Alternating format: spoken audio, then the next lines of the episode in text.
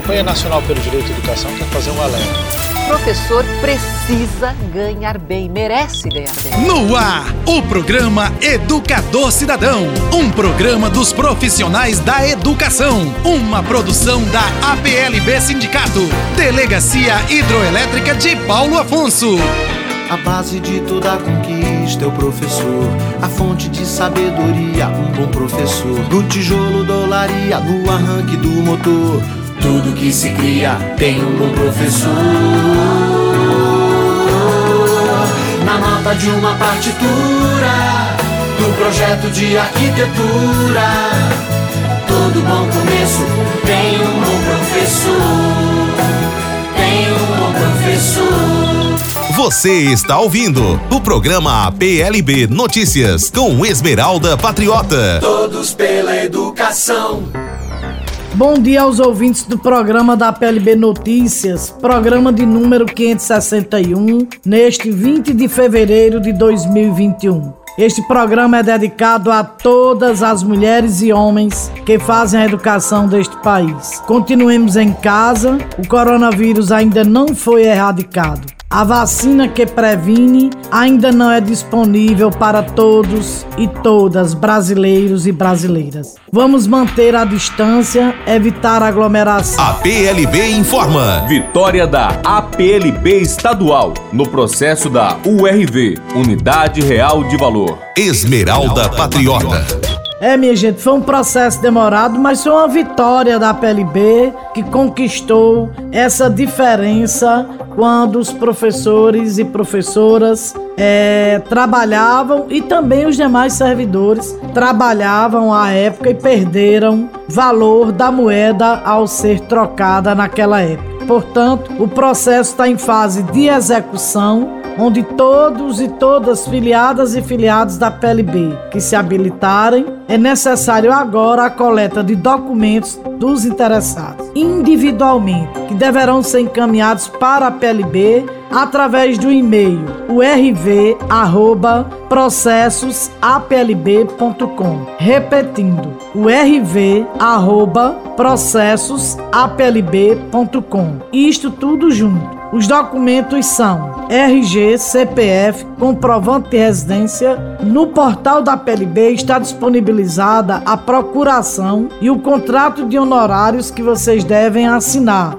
vocês imprimem, assinam e escaneiam, mandam por este e-mail que acabei de dizer e novamente repetirei. O rv arroba processosaplb.com. Tudo junto. Deve-se encaminhar todos esses documentos para este e-mail em formato de PDF e os contra-cheques de novembro e dezembro de 93. Os contra-cheques do mês de novembro e dezembro de 1993. Janeiro e fevereiro de 94. E os de 1999 a partir de junho até os dias atuais, todos em formatos de PDF. Lembrar uma coisa: quem não tem os contra-cheques deverão pedir ao órgão competente, que é a SUDEP os contra-cheques dos últimos 10 anos estão disponíveis no portal do Estado. Os demais você pode pedir, solicitar na SUDEP. Olhe o e-mail para que vocês possam entrar em contato enova.educacão.ba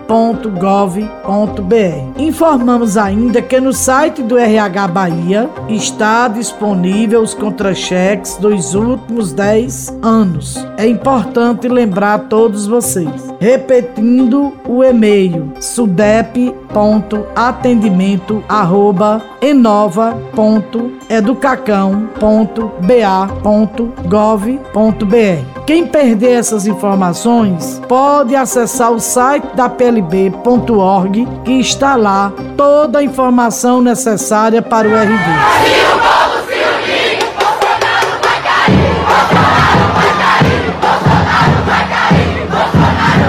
A PLB Notícias, a educação em primeiro lugar.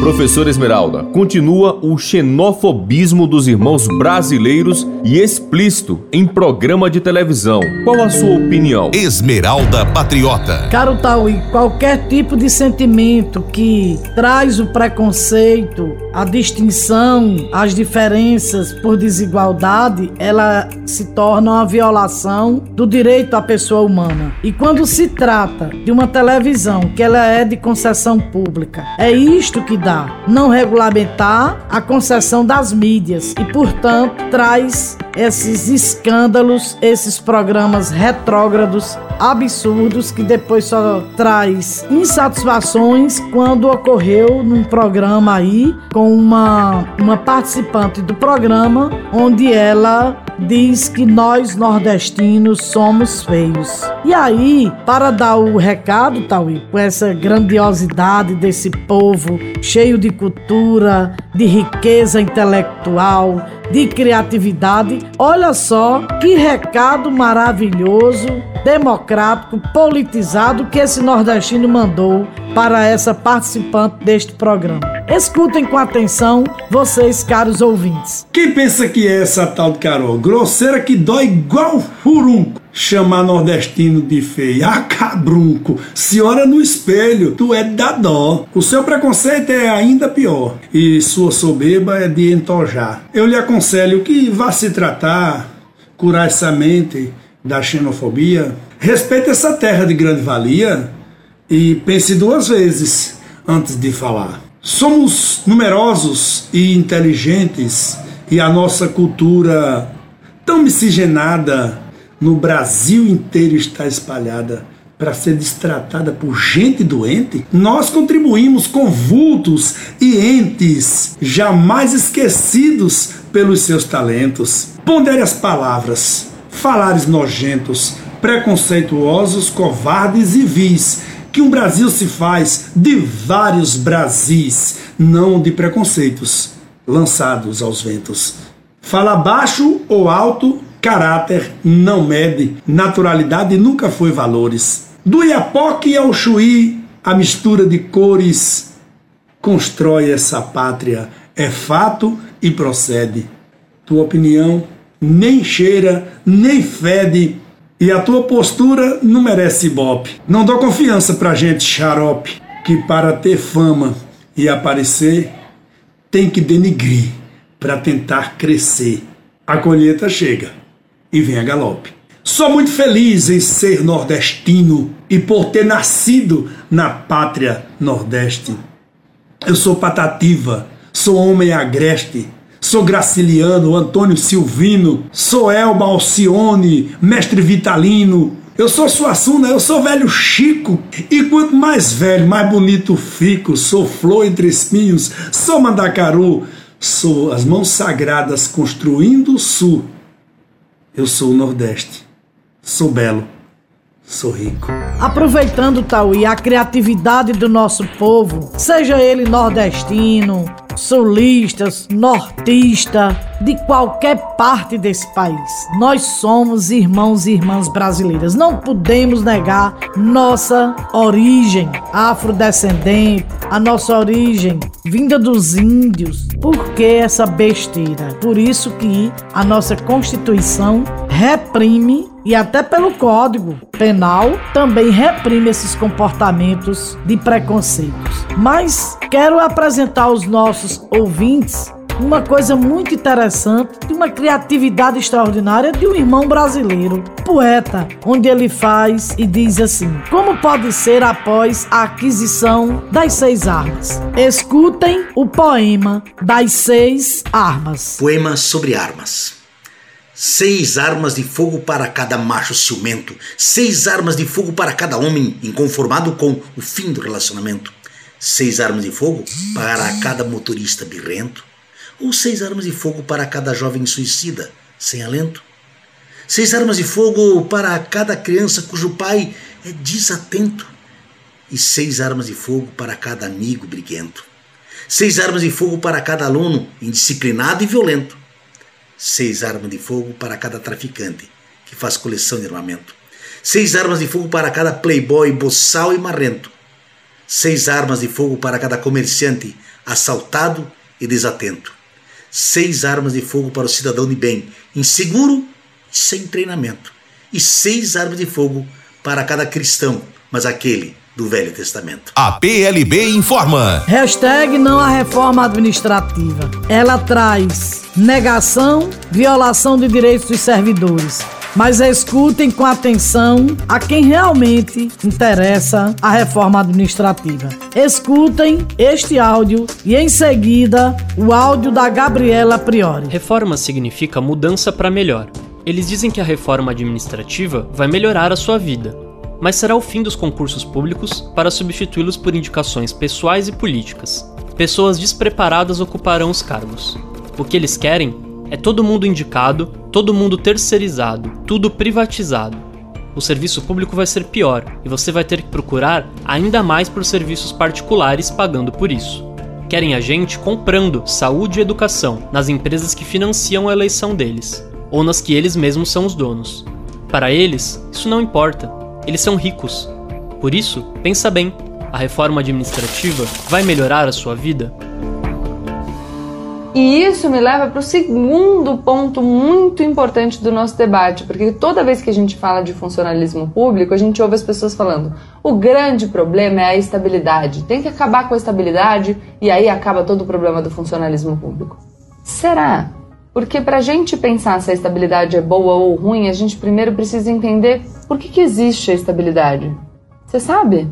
A estabilidade existe nas burocracias modernas para proteger o servidor público e, consequentemente, o serviço público das pressões políticas. Já que no Brasil a gente gosta tanto de falar de corrupção, vamos pensar num servidor público que pudesse ser ameaçado com uma demissão caso ele não entrasse num esquema de corrupção? Olha que fácil para o político corrupto. Se os servidores públicos não têm estabilidade, a gente também pode gerar um grande custo adicional na renovação do pessoal, porque toda vez que mudar um governo, o governante da ocasião vai querer trocar os servidores públicos para, enfim, é, equipar a máquina pública com servidores que lhe sejam fiéis. E quando a gente pensa nessa possibilidade do poder político interferir diretamente no funcionalismo público, a gente vai pensar numa possibilidade de uma política clientelista, por exemplo. Porque aí eu coloco o meu pessoal, faço do jeitinho que eu quiser e organizo a coisa para ser bom para mim. Entendeu? A PLB Sindicato informa os seus filiados e filiadas que fez um convênio com a Med Imagem, localizada na Apolônio Sales, no edifício Empresarial Rocha, sala 102. Agora você filiado ou filiada da PLB terá 20% de desconto em seus exames. A clínica faz exames em geral, obstetrícios em 3D. A PLB Sindicato.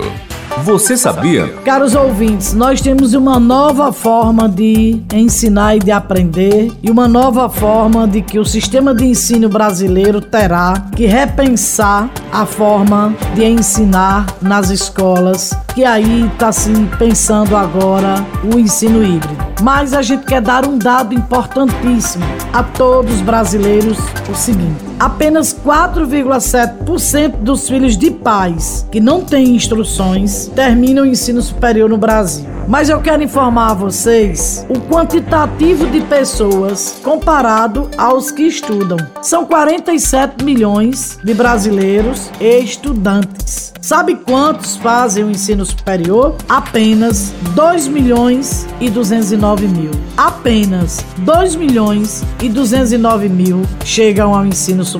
Está na hora de mudar essa estatística. É uma vergonha um Estado brasileiro rico de pessoas inteligentes, mas que os gestores não priorizam a educação. Pois é, o que temos tão somente perdas, desrespeito, desmonte do Estado para se transformar um Estado mínimo, a perda da autonomia do Banco Central, que foi aprovado recentemente no Congresso. Um país sério jamais retiraria recursos da saúde e da educação, principalmente da classe trabalhadora. Precisamos sim de nos reconhecer como trabalhadoras e trabalhadores que somos, como mão de obra produtiva dessa pirâmide social. Portanto, necessitamos de políticas públicas afirmativas, consolidadas na saúde, na educação, na segurança, porque isto sim é que transforma, empodera as pessoas. Mais do que isso, precisamos de vacinas. Vacinas já para a educação, vacina para todos que fazem educação. Não podemos voltar ao ensino presencial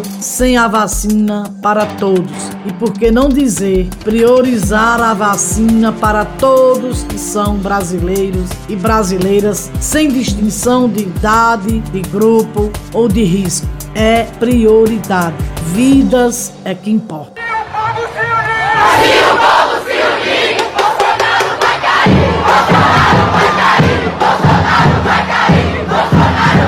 Esmeralda Patriota. Encerrar o programa com a escuta desta criança sobre as histórias que contam para ele. Uma jornalista fez uma pergunta e ele respondeu: extraordinariamente vale a pena escutar, principalmente de histórias africanas, porque ele é uma criança negra. Mas escutem o que esta criança de 10 anos nos deixou como reflexão e lição de vida. Escutem. Até o próximo programa, se Deus quiser. Otávio, eu queria saber agora de você qual que é a sua opinião, né, sobre os contos africanos? Se você já conhecia outras histórias além dessa que você ouviu hoje?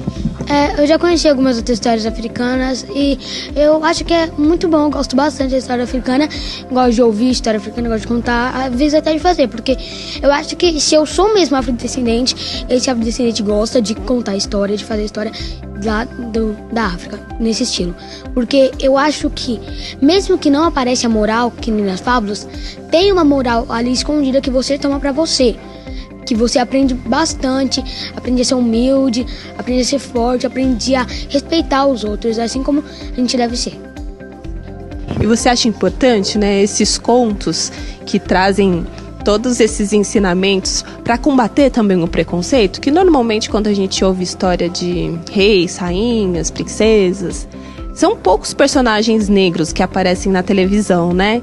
E agora com esses contos, a gente tem a história aí de um rei que ele tem uma atitude diferente, né? Um rei generoso. Você acha que isso as outras crianças ouvindo, né? As crianças que não são negras, crianças brancas, elas aprendem a respeitar pessoas de todas as, as raças, todas as cores? Eu acho que aprende a respeitar, aprende que também que ninguém vive sozinho, ninguém pode viver sozinho, ninguém pode viver isolado. Todo mundo tem que estar num conjunto, numa equipe bem grande, pra gente poder combater o preconceito, combater a fome, praticamente tudo, porque tudo nesse mundo cria um debate, tem, vai ter sempre alguém que vai ser racista, que vai ter uma opinião diferente, vai sempre ter alguém. Por isso que eu gosto de aprender alguma coisa para poder não você debater com a pessoa, mas você mostrar para ela como que é você ser negro, ponto de vista, mudar o ponto de vista da pessoa para como você se vê, entendeu? Porque você saber pedir, saber respeitar, não é você ser fraco. Ser fraco é você não pedir, você não respeitar, você não ajudar para não parecer fraco. Isso é ser fraco. Por isso que é, nunca é bom ser arrogante com as pessoas, nunca é bom você tentar debater a pessoa para poder deixar ela no chão. Você tem que fazer a pessoa ver o seu ponto de vista entendeu? Isso que vai mostrar pra pessoa que mesmo, ah, você é negro, você é isso. Não. Sou negro, mas eu tenho dois olhos, dois, dois braços, duas pernas, dois rins, um pâncreas, um fígado. Tudo que você tem, tudo que muda a cor da pele. E a personalidade, porque o caráter é a única coisa que hum, quase nada pode mudar. Todos pela educação. Não seja cúmplice, denuncie o abuso e a exploração sexual de crianças e adolescentes. Diz que sim! Conselho Tutelar 3282-0653 0800 285 3336 DEAM Delegacia Especial de Atendimento à Mulher 3282 5362 APLB Notícias. Final de mais uma edição do nosso programa APLB Notícias. Até o próximo encontro. APLB Notícias